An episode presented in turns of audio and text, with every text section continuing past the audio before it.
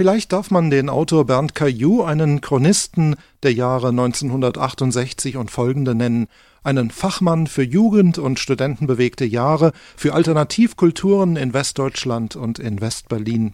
Zumindest legen dies sein mit authentischen Versatzstücken prall gefüllter Roman Das Geschäftsjahr 1968-69 und der Erzählband Gut geschriebene Verluste nahe. Aus seinen Texten strahlen irre Stroboskoplichter heraus, es ertönen die erhitzten Debatten in den Altbau-WGs und es entsteigt das Aroma von verbrennenden Hanfblüten. Eine kleine Sammlung alter und neuer Caillou-Texte ist nun unter dem Titel Surabaya Gold erschienen und mit dem Untertitel Haschisch-Geschichten versehen worden. Es sind Stories, in denen Joints gedreht werden und die Runde machen, wo Gras besorgt und verteilt wird, wo es Konsumenten gibt und andere, die den bewusstseinsverändernden Eigenschaften der Droge skeptisch gegenüberstehen.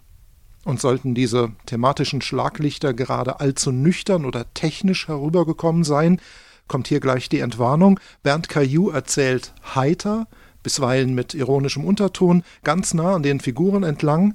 Er erwähnt das Cannabis manchmal nur beiläufig, häufiger allerdings die Beziehungsprobleme der Figuren oder die ökonomischen Strukturen des Drogenhandels.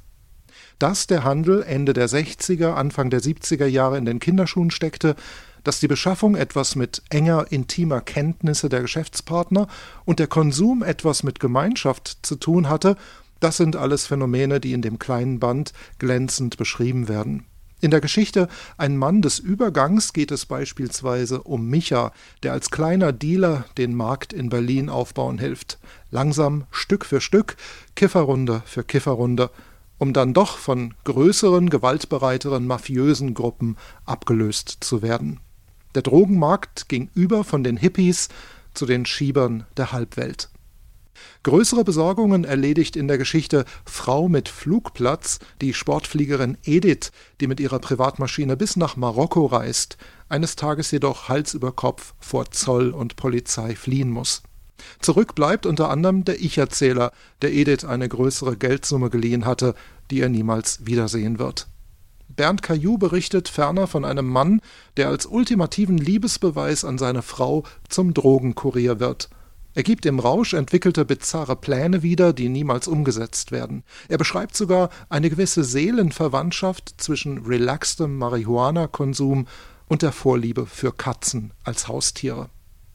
So sehr sich die Geschichten an zeithistorische Wahrheiten halten, so verspielt, verrückt und auf eine Pointe oder einen starken Wendepunkt hin sind sie geschrieben. Abgerundet wird der Band mit einem Essay, der sich mit der Frage der Legalisierung von weichen Drogen beschäftigt. Diese werde sicher kommen, so Bernd Caillou, und doch scheint der Autor schon jetzt den spontanen, unangepassten Zeiten nachzutrauern.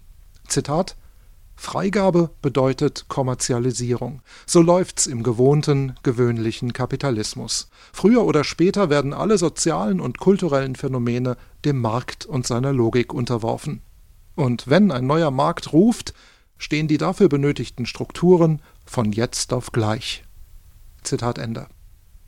Surabaya Gold, ein halbes Dutzend Stories, dazu ein paar Textvignetten, gepackt in ein 140 Seiten starkes Büchlein in Breviergröße, erschienen bei Surkamp und erhältlich für 10 Euro.